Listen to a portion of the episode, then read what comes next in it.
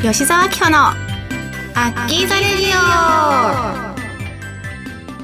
皆さんこんにちはアッキーです。この番組はアッキーとリスナーの皆様と楽しくおしゃべりしていく番組になっております。いやーポカポカ陽気の5月ですけれども皆様はどこかお出かけはされましたか？えっとですね私はねこの時期になると毎回楽しみにしてることがあるんだけどバラのアーチがある公園があるんですけどもこの時期になるといろんな色のねバラが咲いててその1年で一番お散歩が楽しい季節なんですよ。なのでそこに行くことが増えるんだけどちゃこさんと一緒にお散歩に行きながらいろんな写真を撮ってワンコとバラとっていうのをね 収めるためにもういろいろこう天気がいいってなったらそこに出向いていろんな角度から写真を撮っている私です。なんか結構さそういう人たまに見かけるんだけどさあなんか頑張って写真撮ってるんだなっていうふうに 私も見か見られてるんだろうなって思いながらもうそんな目は気にせずいかに可愛い茶子さんを撮るかっていうのにね終始ね集中して写真撮ってるそんな私です。はいバラが大好きです。はい。えー、皆さんが好きなバラバラじゃない、えーとお花はどんなお花ですか？番組では皆様からのメッセージを募集しています。メールの宛先はサイトの右上にあるメッセージボタンから送ってください。皆様からのお便りぜひお待ちしています。それでは吉沢紀子のアッキーゼラディオスタートです。この番組はラジオクロニクルの提供でお送りいたします。はい OK です。若干今タイトル噛んだよ あここも使われるんだ気がしますすいません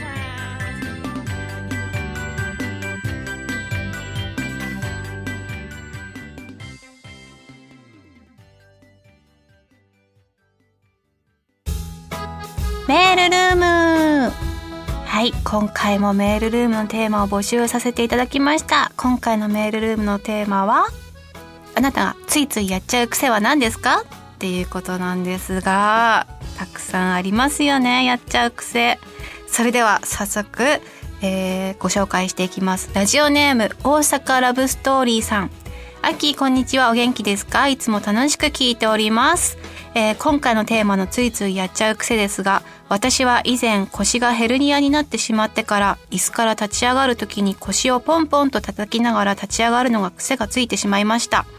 今はヘルニアは完治しましたがなぜ腰を叩いて立ち上がるのか自分でも無意識でやってしまっているので意味がわかりません。変な癖ですね。アッキーも以前腰を痛めておられましたがそんな癖はありませんよね。お体に気をつけてお仕事頑張ってください。ずっと応援しています。ありがとうございます。ヘルニアもう腰やっちゃうとね本当に大変なんですよね。あのーこう外傷性の傷じゃないから他の人にはこう普通の健康状態に見えるじゃないですか。だから自分しかわからない痛みと戦わなきゃいけないっていうのが本当に辛いっていうのをね私も経験上知っているので、えー大阪ラブストーリーさん気持ちがめちゃくちゃわかります。ただ腰はポンポンはやらないな。私がやるとしたらなんだろうそのえー前屈しないって感じですかね。例えばあの床とかに物を落としちゃったりとかしてその時に前屈するとそのかがんだタイミングで腰がグッてなんかあのピキっていう感じでまた悪くなっちゃったりとかするので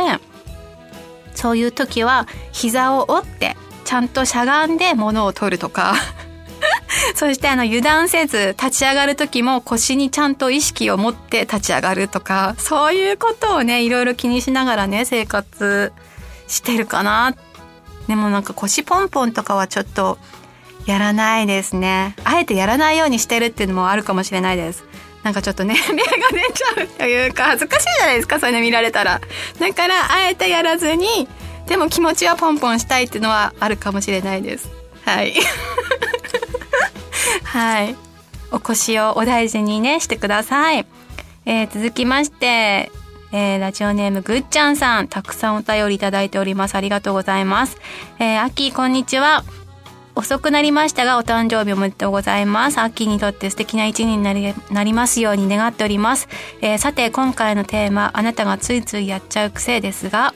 椅子に座るとよく腕時計を外してしまいつけるのを忘れてしまうことでしょうか自分では腕時計が気になり外しているわけなのですがデスクワークをする時や食事をする時にいつの間にか外してしまいます。そえ外出する時は腕時計をしないとダメな生活なの性格なのですがよく食事をしたりする時に外してしまい店を出ると腕時計をなくしあ腕時計をしていないことに気がつき慌てて取りに行くことがよくあります。何度も失敗を繰り返し自分自身では気をつけているはずなのになかなか治らない癖ですねアッキーは自分の癖で自分自身が嫌になるようなことなどありますか？ということで、えー、ありがとうございます。うーん腕時計の話が出たのであの言言うと私はおしゃれで腕時計をするんですけども腕時計をしてるのにスマホで時間をチェックすることですかね。ついついあの癖でもう本当にさスマホって何でもできるじゃないですか今の時代。だからもうパッと画面を見たら時計が出てくるしだねなんか腕時計してるはずなのにスマホで確認してる自分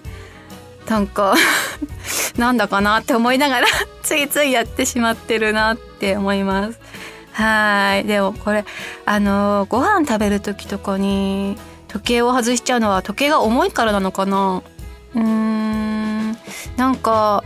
あんまり時計をして外出して外すっていうことを私はやらないからそのご飯食べる時だったりとか会社にもし行ってデスクワークをする時に外してしまうっていうのはなんとなくもったいないようなというか。まあ癖だからしょうがないよねぐっちゃんさんのね。はいぜひなくしちゃうと本当にあの切なくなっちゃうのでなくさないように気をつけてください。ではでは続きましてラジオネームカムリンさん、えー、こんにちは。あるいはこんばんはアッキーさん。色とりどりの美しいお花たちが咲き揃う季節がやってきましたね。春といえば暑くもなく寒くもなく心地よい、えー、うららかなイメージですが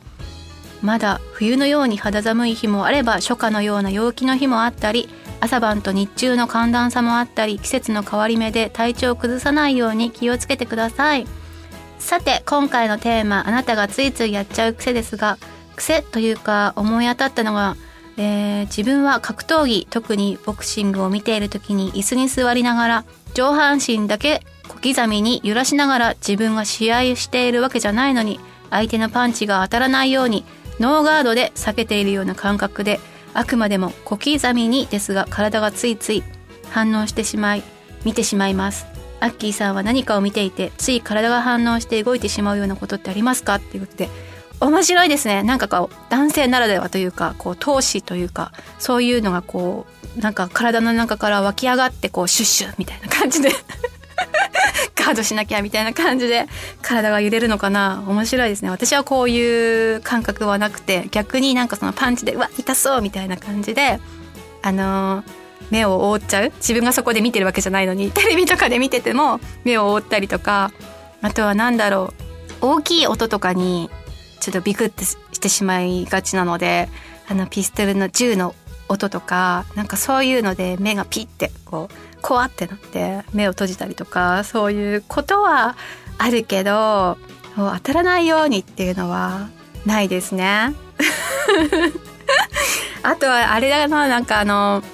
高所恐怖症みたいなのが若干あってそういう映像が見た時にそこにいるわけじゃないのにこう視覚から反応してあのちょっとお尻がそわそわするっていうか寒気がしてゾワゾワするっていう私はなんかお尻に感じるタイプなのでそうゾワゾワするっていうのを思い出しましたね。はい。私のついついやっちゃう癖というともう皆さん知ってるかもしれないんですけどもついついなんかこう何かをしながらだったりとか寝てる間だったりとか自分の髪の毛を指に絡ませてくるくるくるくるずっとやっちゃうのが癖です。まあ、最初はこう髪の毛が指を伝う感じが心地よくてそれが快感と思ってくるくるくるくる子供の時からなんだろうね動かしてたっていうのがあるんだけどもうそれがずっと今でも治その癖が治らなくてあとはものすごいストレスがかかった時とかは 結構髪の毛が朝起きた時にくるくるしすぎてもう取れないぐらい絡まってたりとかそういうことはねありました。最近はあんまりねストレスを感じることも減ってきたので朝起きてびっくりっていうのもないんですけども髪の毛をいじるのは異常に大好きな子供の頃からの癖ですね。はいそんな感じでご紹介してまいりましたがはいまた皆様にメールルームのテーマを募集したいと思いますのでたくさんお寄せください。今回もどうもありがとうございました。以上メールルームのコーナーでした。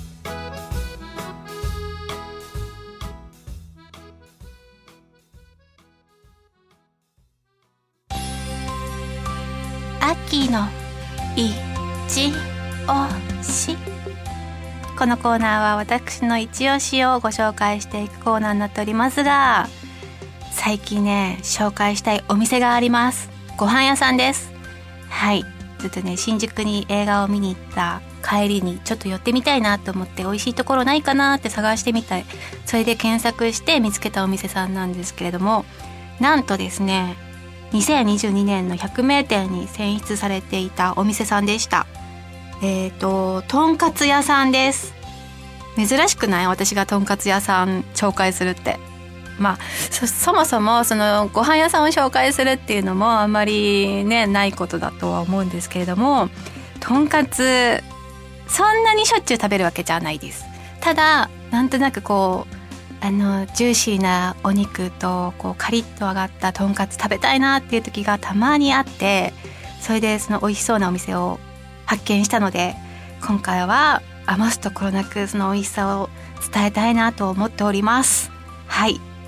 何が美味しかったかというとまずはとんかつのお肉の質ですね。なんかねとんかつ屋さんなんですけどもお肉お肉というかその金額もちょっと高めでなのであのすごいあのお肉に対する期待が膨らんだんですけれどもとにかくお肉が分厚いそして断面がめちゃくちゃ綺麗なんていうの桜色っていうのかな。はい。とんかつもいろんなね部位があるのでどこの部位食べたのかなって気になると思うんですけども私が食べたのは特選ヒレでした。分厚めのジューシーな肉質のからあのとんかつをいただいたんですけども本当にカツが柔らかくてしっとりとした肉質で全然脂っこくないの。なのでねたくさん食べれます。そしてそしてさらにとんかつ屋さんなんですけどもご飯とかサイドメニューにもめっちゃ凝っててなんとな土鍋で炊いたねご飯がね出てくるんですよ。それも感動ポイントだなと思ったんですけどもあのお米が大好きなので特にあのご飯屋さんに行って米が美味しくないともう二度と行きたくないなっていうぐらい私は米が大好きなんですけれども本当その炊いてるご飯もめちゃくちゃ美味しくてさらにサイドメニューでこうあのご飯のお供みたいなおしんこだったかななんかそういうのも食べれるしそういうのもいいなって思ったしあとはソースとんかつソースもいろいろ選べてあとキャベツの千切りもついてくるんですけどもそのドレッシングも自家製のものを選べるのでそういうチョイスできるっていう楽しさもあるしもうただただもうお肉とご飯とそのお味噌汁とっていうそういうセットをずっと楽しめるのでなんかめちゃくちゃ感動した経験をしました。はい。最後の最後にお名前紹介して終わりにしたいと思います、えー、新宿歌舞伎町にある勝プリポーさんです。めっちゃ美味しくて感激したので皆様ぜひ行ってみてください。以上一押しのコーナーでした。